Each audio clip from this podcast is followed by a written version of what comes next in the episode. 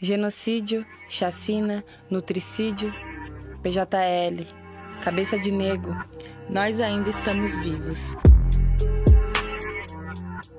Sejam bem-vindos e bem-vindas à parte do mundo onde as discussões sobre consumo descem os degraus do privilégio e discutem esse tema de grande emergência com a burguesia.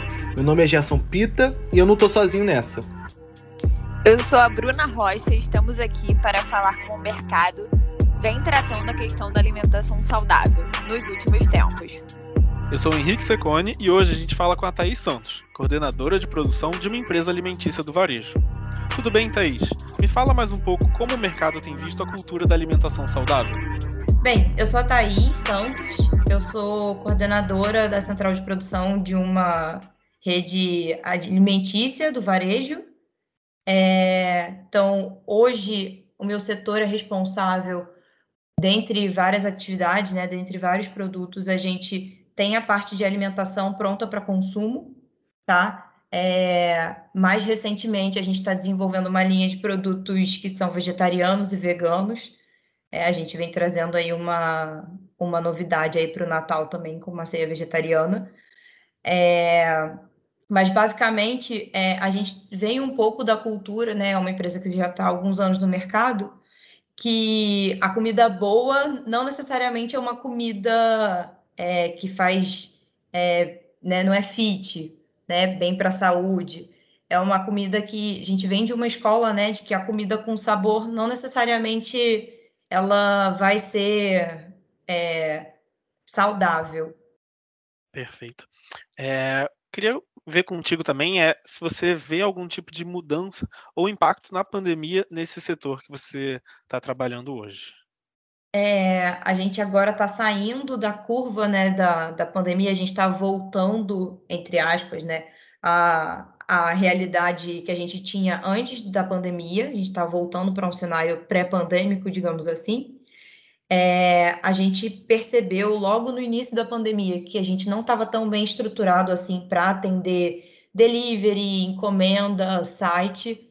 A gente precisou se reinventar muito para poder fazer virar essa chave, dar conta da demanda que tinha, que os clientes não estavam mais em loja e queriam continuar recebendo e ter acesso aos produtos que tinham antes. É, a gente conseguiu aumentar bastante a nossa base de clientes também. Então, muito por conta do, da fidelização no delivery. Então, a gente teve um boom durante a pandemia, eu acho que o setor alimentar como um todo, é, você pode, é, desde restaurantes a, a, varejos, né, mercados, enfim. É, todo esse grupo teve um, um boom, principalmente no início da pandemia, e o que eu consegui observar é que quem, quem soube aproveitar bem e fidelizar os clientes teve um diferencial para esse momento que a gente está é, de uns quatro meses para cá, que a gente vê percebendo uma desaceleração. É, a gente teve um volume muito grande de venda, uns picos de venda entre agosto, outubro do ano passado, dezembro. Esse ano a gente ainda começou forte, e aí a gente agora vem observando uma desaceleração comparado ao mesmo período do ano passado mas ainda assim a gente é, consegue colher frutos desse período de pandemia, realmente porque as pessoas passaram a se preocupar mais com a saúde, é, não só a questão da pandemia em si, mas de comer mais saudável, mudança de hábitos, as pessoas em casa. Algumas pessoas voltaram a, a fazer suas refeições em casa, né? Outras pessoas preferiram comprar marmita, é, mas é, foi observado que teve uma mudança de comportamento do cliente, ele passou a ser mais criterioso e buscando opções mais saudáveis no geral. Então, o que teve um fit muito bom com o que a, a empresa entrega hoje, né? A empresa que eu trabalho entrega hoje. Legal. Você falou um pouco sobre mudança também no, no padrão de consumo, né? Realmente, como cada o, o, indivíduo, o cliente, né? Ele começou a comprar diferentes coisas, priorizar certas coisas. Você pode falar um pouquinho sobre isso também? Posso falar. É, foi tema do, da minha monografia de MBA. é, o período, assim, o que a gente começa a enxergar é que as pessoas entendem um pouco mais, e eu acho que a internet e eu acho que assim, o fato que as pessoas estarem mais disponíveis, né? Quem conseguiu fazer home office, eu sei que tem uma diferença bem grande, tá? É, o meu setor, por exemplo, não parou em nenhum momento durante a pandemia e a demanda só aumentou, tá? É, mas para quem estava fazendo é, conseguindo trabalhar remotamente, é, essas pessoas passaram a buscar opções. Então, quem comia é, em restaurantes self-service na rua ou, ou à la carte, passaram a procurar opções para se alimentar em casa. E aí realmente você não consegue ficar se alimentando de hambúrguer e pizza e salgadinhos todos os dias.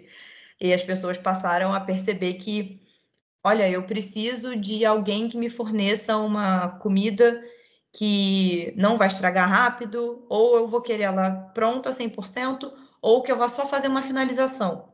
Então, isso é, a gente começou a perceber mais até pelo setor que eu tô, né, que de entregar comidas prontas e semi-prontas, opções, né, de refeição. E a gente começou a perceber uma aumento, um aumento na demanda por esses produtos. E aí, muito impulsionado pela loja, porque realmente não tinha tanto cliente fisicamente em loja, mas a gente tinha demanda tanto do site quanto via WhatsApp das lojas.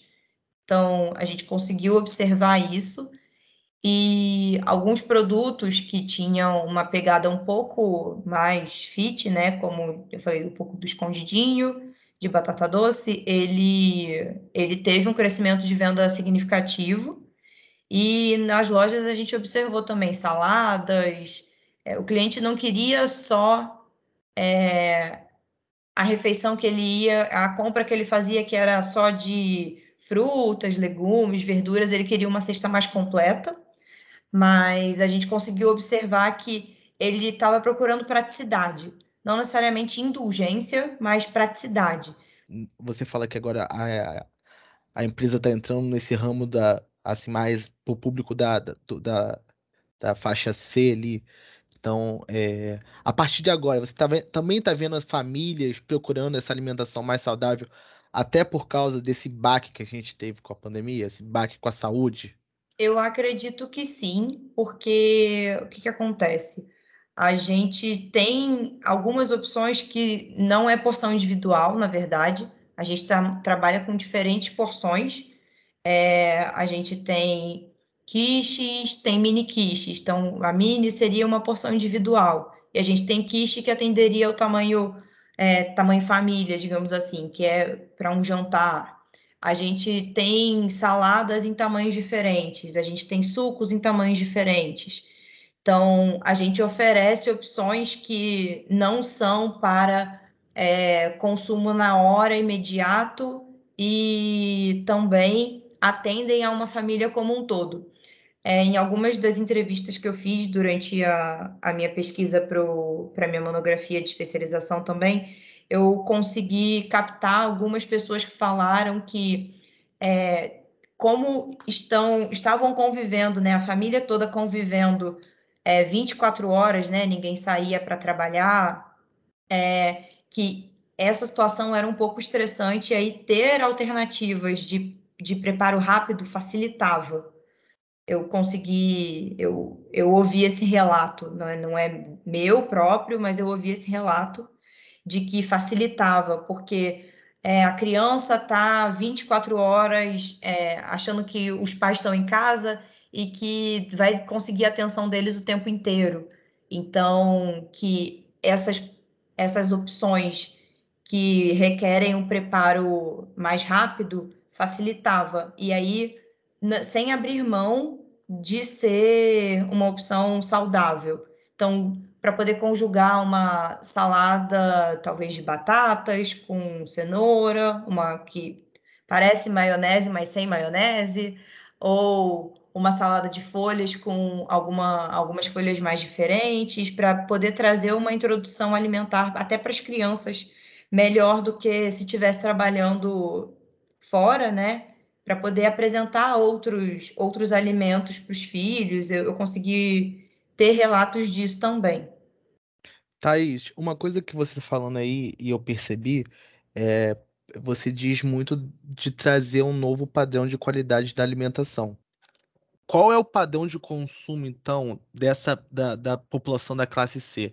Então fica mais assim, fica escancarado de que eles estão procurando ali o produto, eles não estão pensando com preço, já que eles já estão numa, numa, categoria, numa categoria subdesenvolvida, eles estão ali basicamente pagando porque acreditam que vai ser, vai ter um retorno é, para a saúde deles, né? Uhum. Então a gente, porque também a gente acredita que em algum momento para classe B e para classe A, assim, chutando também a gente está teorizando, uhum. mas a busca por esses alimentos já processados quando eu falo, quando falo de ultraprocessado, sempre vem aquela, aquele pensamento de algo que. É, é, a gente pensa sempre uma, uma, coisa podre, né? Ultraprocessado. Não queria usar essa palavra ultraprocessado.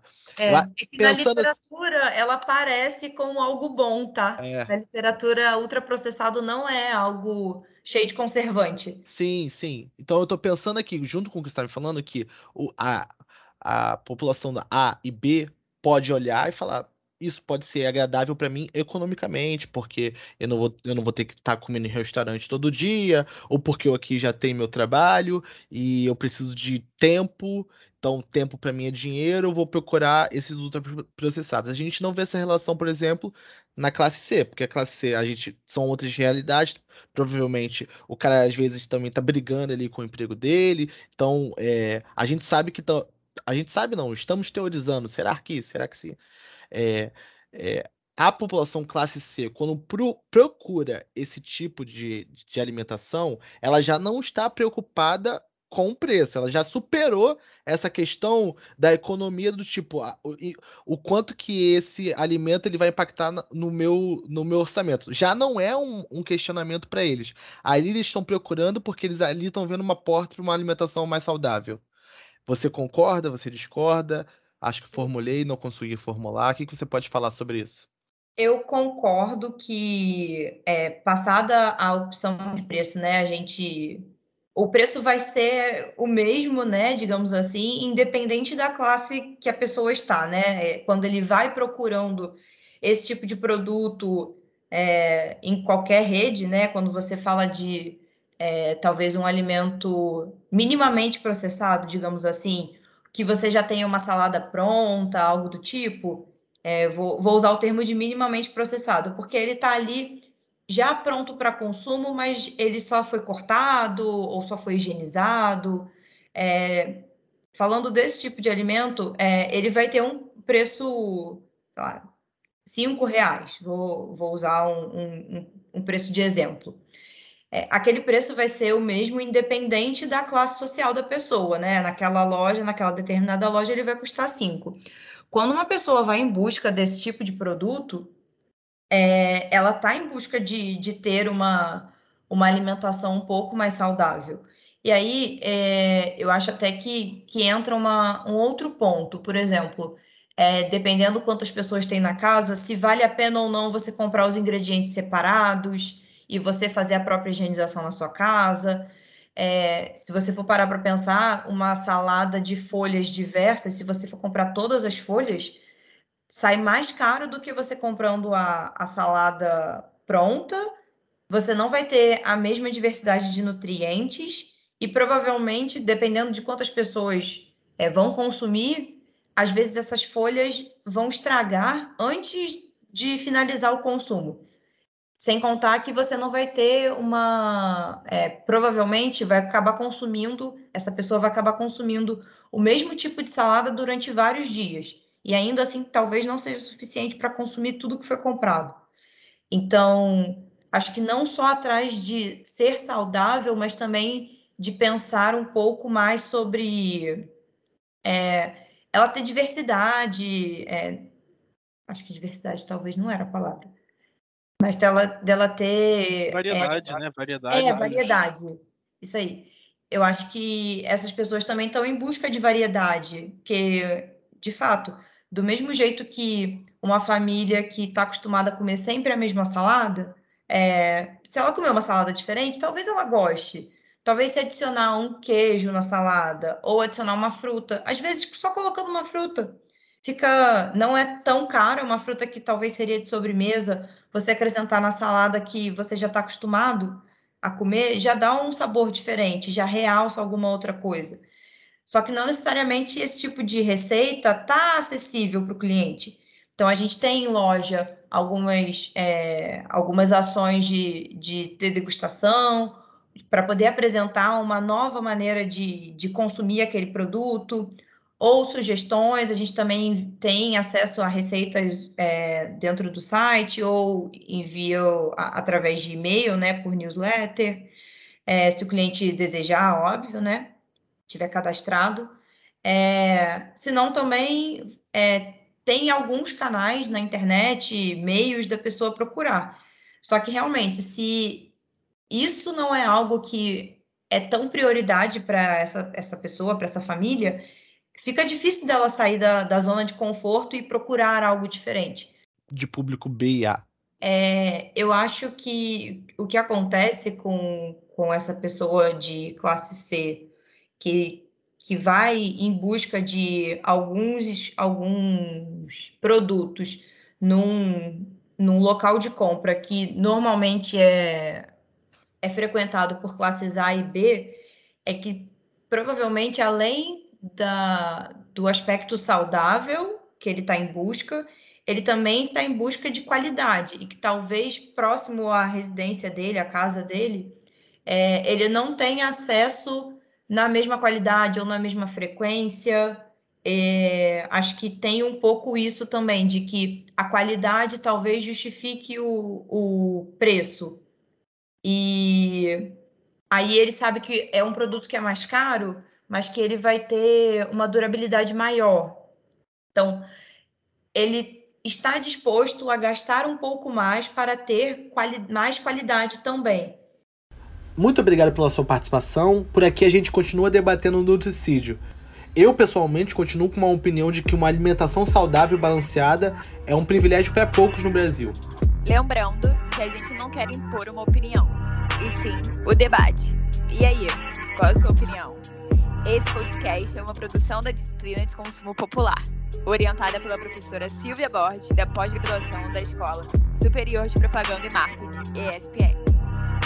A gente te espera aqui nos próximos episódios para aprofundar as discussões sobre nutricídio.